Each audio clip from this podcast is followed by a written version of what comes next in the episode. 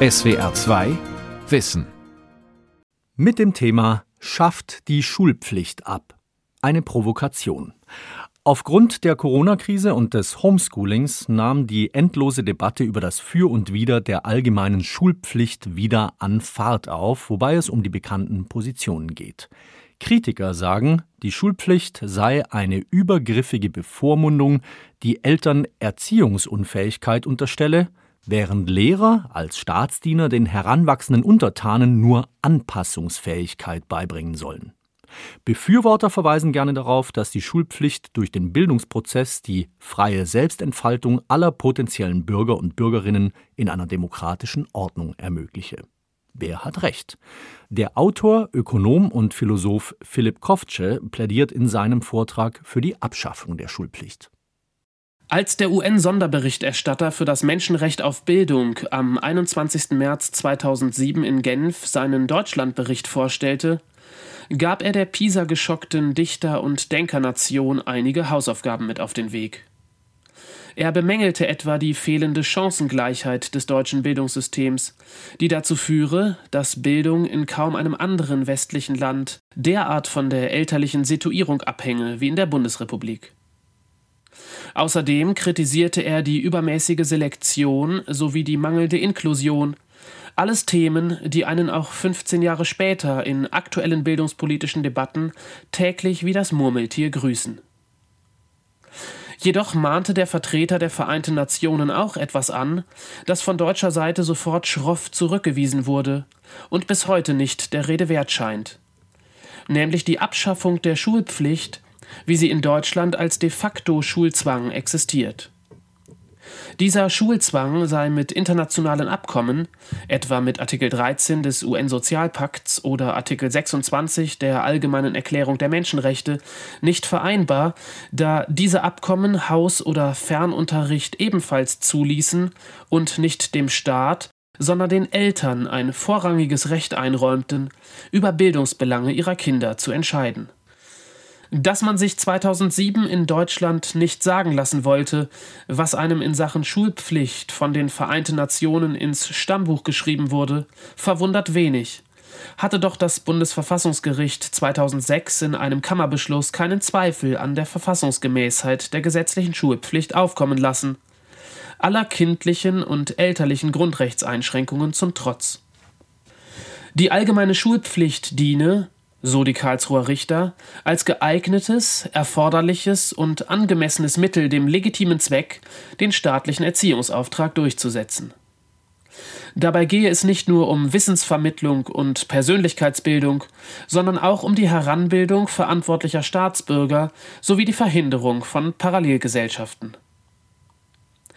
Trotz dieser und anderer gleichlautender Karlsruher Beschlüsse bleibt festzuhalten, dass weder aus den Protokollen des Parlamentarischen Rates noch aus dem Grundgesetz selber eine zwangsweise Schulpflicht hervorgeht, wie sie in den derzeitigen Landesverfassungen bzw. Landesschulgesetzen jeweils geregelt ist und von der herrschenden Meinung befürwortet wird.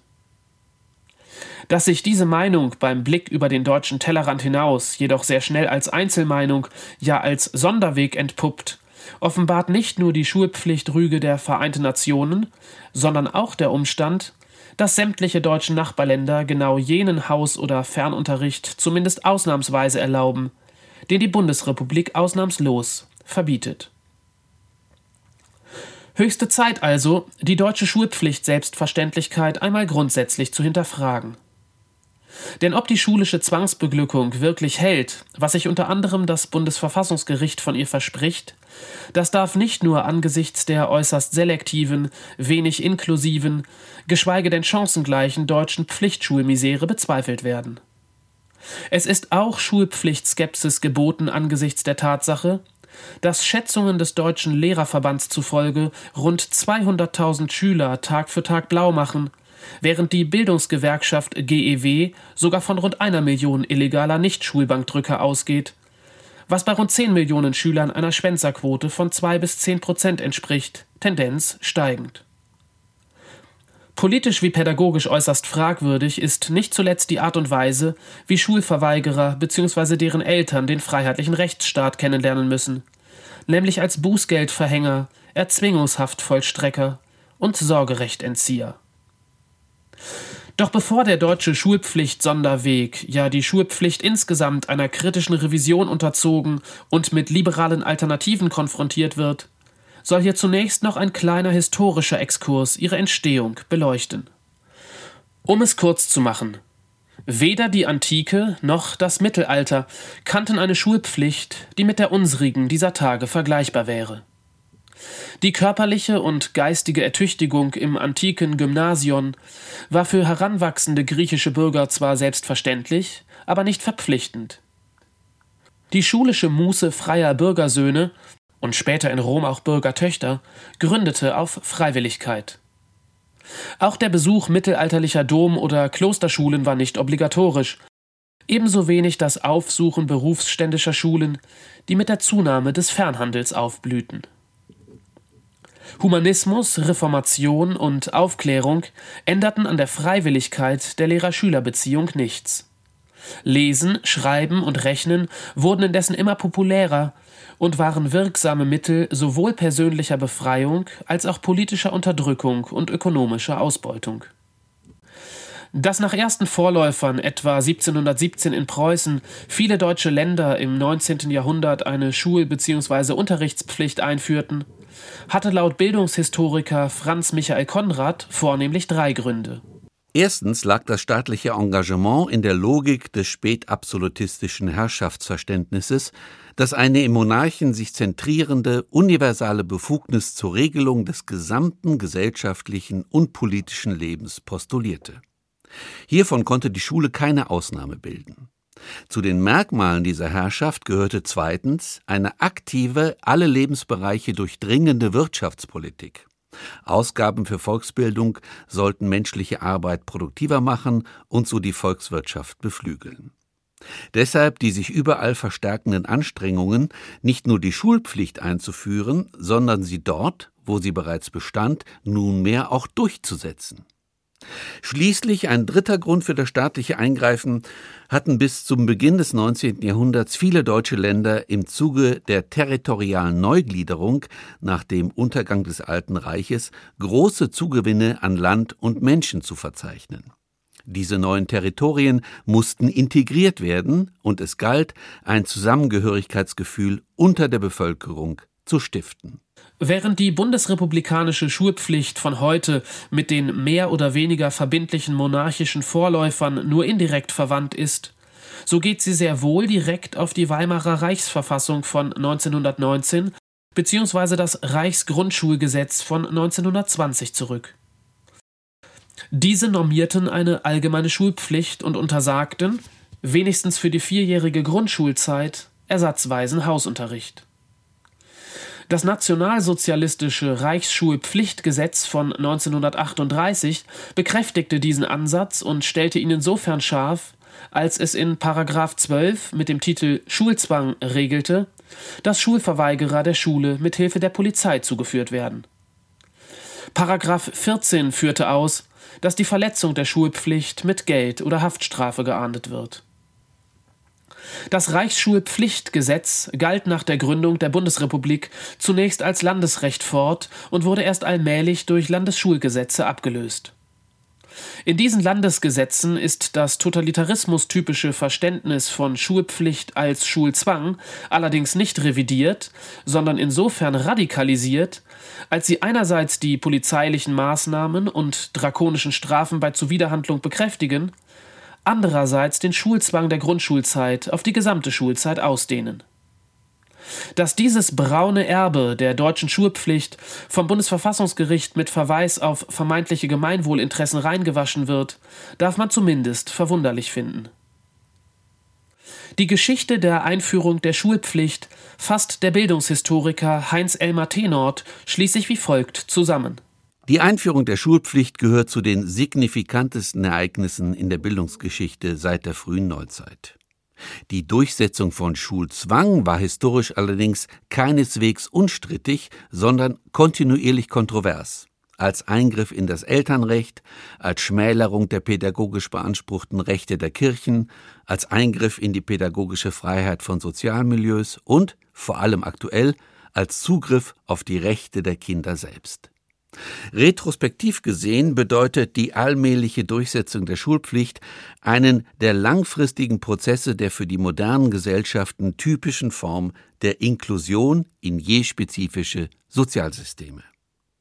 Die Schulpflicht inkludiert insofern einen jeden unausweichlich für eine bestimmte Phase seines Lebens in das Bildungssystem und unterwirft ihn in der Rolle des Lernenden der Macht der Institution, die von der pädagogischen Profession und der spezifischen Lernorganisation der Schule exekutiert wird.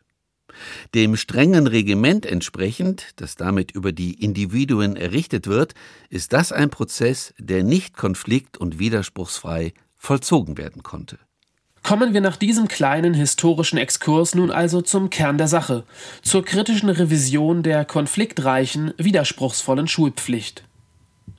Ist sie hier und heute wirklich geeignet, erforderlich und angemessen, um die freie Entfaltung der kindlichen und jugendlichen Persönlichkeit innerhalb unserer freiheitlichen demokratischen Grundordnung zu befördern? Oder behindert sie gerade, was sie zu befördern vorgibt?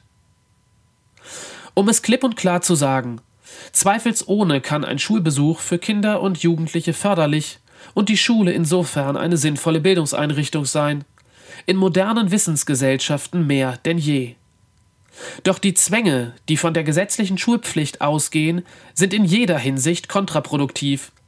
Für Heranwachsende und deren Eltern ebenso wie für Schule und Gesellschaft dass dem grundsätzlichen Sinn der Schule ein ebenso grundsätzlicher Unsinn der Schulpflicht entgegensteht, liegt vornehmlich an drei toxischen Schulpflichtnebenwirkungen, die den pädagogischen Alltag andauernd vergiften. Erstens unterstellt die Schulpflicht Kindern und Jugendlichen Bildungsunwilligkeit. Anstatt von deren naturgemäßer Neugierde und Lernwilligkeit auszugehen, tut sie so, als ob die freie Entfaltung der heranwachsenden Persönlichkeit auf Zwangsmaßnahmen angewiesen sei, die der Freiheit der Persönlichkeitsentfaltung zuwiderlaufen. Gewiss, Schule ist aus guten Gründen kein rechtsfreier, regelloser Raum. Aber Wissensvermittlung und Persönlichkeitsbildung lassen sich nicht zwangsverordnen. Und selbst da, wo statt Neugierde und Lernwilligkeit Desinteresse und Lernunwilligkeit vorherrschen, ist Zwang im Allgemeinen und Schulzwang im Besonderen ein schlechter Erziehungsratgeber. Die Schulpflicht hilft weder dem Musterschüler, dessen Motivation sie tragischerweise negiert, noch dem Schulverweigerer, dessen Demotivation sie fatalerweise zementiert. Zweitens unterstellt die Schulpflicht Eltern Erziehungsunfähigkeit. Anstatt davon auszugehen, dass sie ihren Erziehungsauftrag aus freien Stücken erfüllen und auf eigene Faust den bestmöglichen Bildungsweg ihrer Sprösslinge anstreben, suggeriert die Schulpflicht, dass auf Eltern in Sachen Erziehung kein Verlass ist und der Schulbesuch des Nachwuchses ohne Schulpflichtnötigung buchstäblich verschlafen wird. Somit behandelt die Schulpflicht Eltern gerade nicht als jene verantwortlichen Staatsbürger, zu denen ihre Kinder im Klassenzimmer herangebildet werden sollen. Und selbst da, wo erziehungsunfähige Eltern das Kindeswohl gefährden, ist nicht präventiver pädagogischer Freiheitsentzug die Lösung, sondern fürsorgliche Sozialarbeit sowie effektive Kinder- und Jugendschutzgesetze. Drittens unterstellt die Schulpflicht der Schule Sinnlosigkeit. Anstatt davon auszugehen, dass Schulen als Orte der Weltentdeckung und Stätten der Selbstentfaltung attraktiv sind, degradiert die Schulpflicht sie zu obligatorischen Besserungsanstalten mit wohl- oder übelwollenden Lehrern als Gefängniswärtern. Schüler werden in diesem schwarzpädagogischen Trauerspiel nicht als bildungshungrige, wissensdurstige Individuen angesprochen, sondern als faule Pflege abgestempelt, denen von Staatswegen Beine gemacht werden müssen. Als Hort freier Persönlichkeitsentfaltung gerät die Schule so nicht in den Blick. Vielmehr erscheint sie als quasi totale Institution einer letztlich antidemokratischen Alternativlosigkeit. Denn so viele alternative Schulen es auch geben mag, die Schule als solche wird aufgrund des bildungsplanwirtschaftlich ausgeheckten Schulzwangs alternativlos. Der verstorbene Soziologe und Bildungsforscher Ulrich Oevermann fasst die bitteren Folgen der Zwangsbeschulung und die bedenklichen Gründe für deren Beibehaltung eindrücklich zusammen. Unter der Bedingung der gesetzlichen Schulpflicht wird die Schule ein Analogon zum Arbeitshaus, jedenfalls zu einer disziplinarischen, tendenziell mit einem Kasernenhofdrill vergleichbaren Anstalt. Das muss nicht äußerlich dramatische Formen annehmen. Entscheidend ist, dass ein pädagogisches Arbeitsbündnis auf diese Weise systematisch behindert wird. Die gesetzliche Schulpflicht macht den Schüler zum lernunwilligen Monstrum, das sich durch Tricks und Schliche dem Anforderungsdruck des pädagogischen Auftrags permanent zu entziehen trachtet. Sie kehrt damit den Grenzfall des gestörten oder zumindest schwierigen Schülers in den Normalfall um. Dadurch raubt sie dem eigentlichen Normalfall die für seine Entwicklung angemessene pädagogische Umgebung. Die Abschaffung der Schulpflicht stünde deshalb an und wäre überdies auch möglich, denn die historische Funktion, die sie erfüllte, ist entfallen. Jedoch ist die Beseitigung der gesetzlichen Schulpflicht unrealistischer denn je, weil die aktuellen Bildungsdebatten vom Grundgedanken der Selektion und nicht der Förderung geleitet sind und weil von der Pädagogik als Krisenbewältigung schon begrifflich nicht gesprochen werden kann, solange Schulbildung primär als staatliche Vorsorgeleistung zur Sicherung gesellschaftlicher Stabilität und eines zukünftigen Arbeitsmarktes thematisch ist und nicht als Gestaltung eines je individuellen krisenhaften Bildungsschicksals. Wohlgemerkt, Oevermann ist kein Schulkritiker, sondern ein Schulpflichtkritiker. Er geht davon aus, dass die Alphabetisierungsfunktion der Schulpflicht anfangs des bürgerlichen Zeitalters längst entfallen sei und sie inzwischen aus pädagogisch zweifelhaften Motiven aufrechterhalten werde. Mit ihrer gebotenen Abschaffung, so Oevermann, träten jene apokalyptischen Szenarien gerade nicht ein, deretwegen vielen schon die bloße Infragestellung der deutschen Superschulpflicht als Sakrileg gilt. Doch warum sollten die befürchteten Horden bildungsferner Schulflüchtlinge ausbleiben? Laut Oevermann aus dem einfachen Grund, weil sich der Sinn eines Schulbesuchs in unserer durch und durch wissensbasierten Gesellschaft so gut wie jedem erschließe. Klingt das vielleicht nach blauäugigem Bildungsoptimismus? Mitnichten. Ausgerechnet die unfreiwilligen pandemischen Zusatzferien haben zwei Dinge ganz nüchtern in Erinnerung gerufen. Erstens, dass die allermeisten Eltern heilfroh sind, wenn ihre Kinder in die Schule gehen, schon allein deshalb, weil die Schule die effizienteste Lösung des Betreuungsproblems darstellt. Zweitens, dass Eltern, die sich um Haus- oder Fernunterricht kümmern, weit mehr mit den Bildungsbelangen ihrer Kinder zu tun haben als jene Mütter und Väter, die ihre pädagogische Verantwortung ein gutes Jahrzehnt lang fünf Tage die Woche an der Schultür abgeben. Während die erste Einsicht dagegen spricht, dass die Klassenräume leer bleiben, wenn die Schulpflicht wegfiele, spricht die zweite dafür, dass Alternativen zum Schulbesuch nicht überstürzt, sondern wohl überlegt aufgesucht werden. Dafür sprechen auch empirische Daten über das sogenannte Homeschooling als wachsendes Nischenphänomen in westlichen Industrienationen. Sowohl die beiden klassischen Homeschooling-Typen, die frommen und die alternativen, als auch der auf dem Vormarsch befindliche pragmatische Typ zeichnen sich gerade nicht durch mangelndes Bildungsengagement oder fehlende Sozialkompetenz aus. Der Verdacht, dass mit dem Wegfall der Schulpflicht ausgerechnet die vermeintlich Falschen ihre Kinder zu Hause ließen, erweist sich vor diesem Hintergrund als krasses Vorurteil der vermeintlich Richtigen, die völlig selbstgerecht davon ausgehen, mit pädagogischer Freiheit besser umgehen zu können als andere. Und auch der Vorwurf angeblich problematischer Parallelvergesellschaftung verfängt nicht. Denn außerschulische Bildung, die weder kindeswohlgefährdend noch verfassungsfeindlich ist, sollte in modernen Individualismusgesellschaften selbstverständlich anerkannt sein. Dass die rigide deutsche Schulpflicht nichtsdestoweniger einen Wert an sich darzustellen scheint, liegt weniger an ihrer pädagogischen oder demokratischen Eignung als an einer politischen und ökonomischen Instrumentalisierung des Schulwesens, die nicht zuletzt der Bildungsrechtler Tobias Handschell scharf kritisiert. Die Erziehung dient von Verfassungswegen weder dem Staat noch der Gesellschaft, sondern demjenigen, der erzogen wird.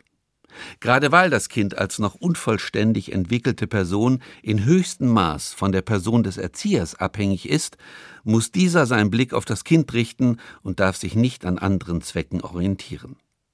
Wenn am Ende des Erziehungsprozesses ein junger Erwachsener steht, der seine Fähigkeiten und sein Wissen tatsächlich dazu einsetzt, um in freier Selbstbestimmung das Wohl von Staat und Gesellschaft zu mehren, ist die Erziehung gelungen.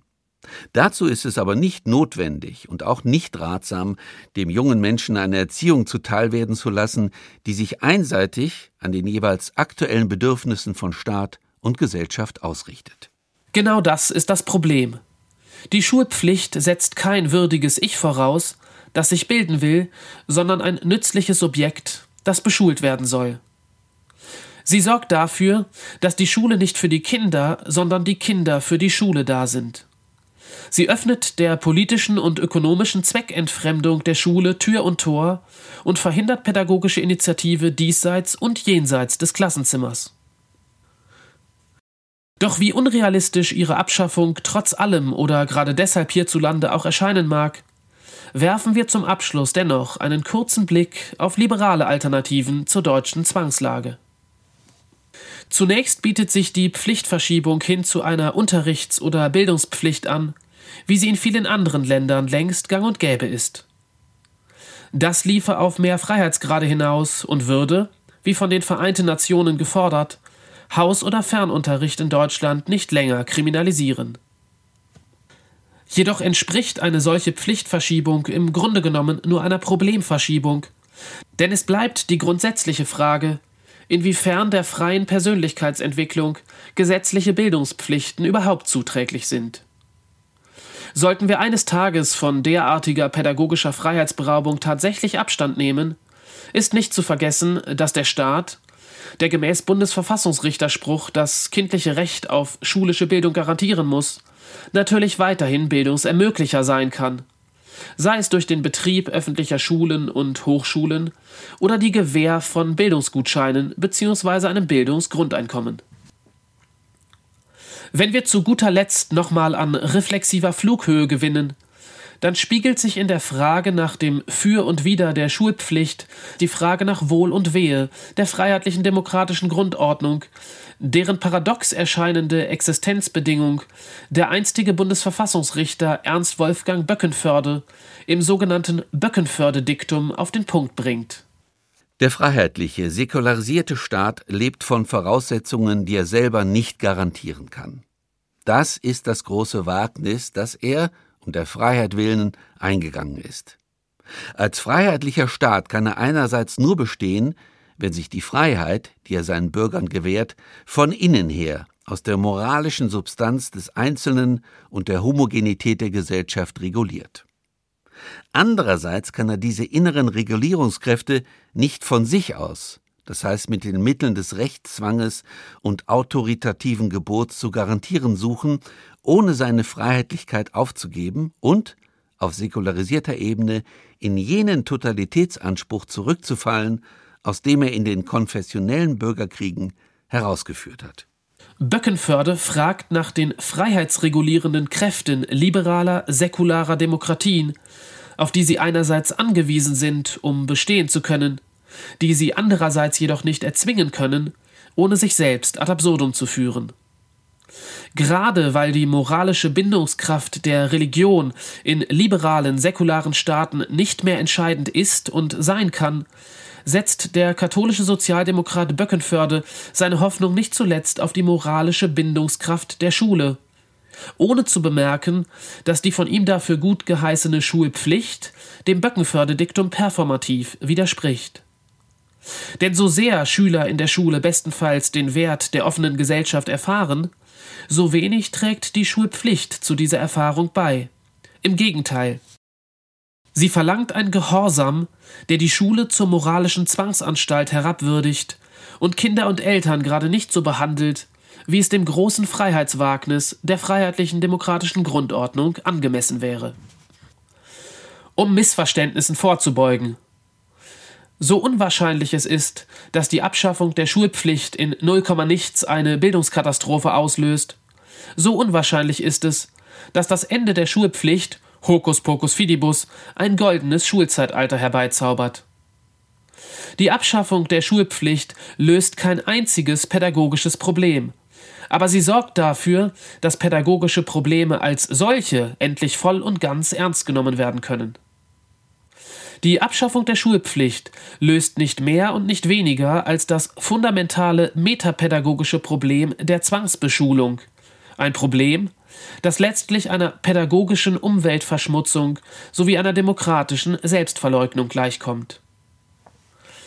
Der Arzt Konrad Schily, der als Gründungspräsident der Universität Witten-Herdecke 20 Jahre lang der ersten deutschen Privatuniversität vorstand und später für die Freien Demokraten im Bundestag saß, hat die antidemokratischen Versuchungen der Unfreiheit hinsichtlich der Schulpflicht pointiert formuliert. Der Rechtsstaat muss sich auf die schutzwürdigen Grundrechte beziehen, etwa auf die Freiheit der Person, das Recht auf Leben und körperliche Unversehrtheit sowie die Vertragsfreiheit. Die Schwäche des darüber hinaus alles regeln wollenden Staates ist, dass er im Grunde genommen niemals sachverständig für das eigentliche Problem ist. Um Bildung und Gesundheit zu ermöglichen, bedarf es weder der Schul- noch der Impfpflicht. Wobei ich nichts gegen Schulen oder Impfungen sagen will, sondern gegen die Entmündigung, die derartige Pflichten mit sich bringen. Der Gesetzgeber geht immer davon aus, dass er es ausschließlich mit Dummen zu tun hat und dass deshalb lauter Vorschriften her müssen. Dabei übersieht er auf tragische Weise alles Individuelle, also alles Menschliche, und agiert nicht als freilassender Grundrechtsgarant, sondern als bevormundender Besserwisser. Der Streit über diese oder jene moralische oder gesetzliche Impfpflicht erhitzt seit einiger Zeit die Corona-Gemüter. Die gesetzliche Schulpflicht scheint dagegen kein großer Aufreger zu sein. Dabei gibt es gute Gründe, den Sinn und Zweck der Schulpflicht zu bezweifeln, gerade wenn man vom Sinn und Zweck der Schule durchaus überzeugt ist. Das war die SWR2 Aula, heute mit dem Thema Schafft die Schulpflicht ab. Sie hörten einen Vortrag von und mit dem Philosophen und Buchautor Philipp Koftsche. SWR2 Wissen Manuskripte und weiterführende Informationen zu unserem Podcast und den einzelnen Folgen gibt es unter swr2wissen.de.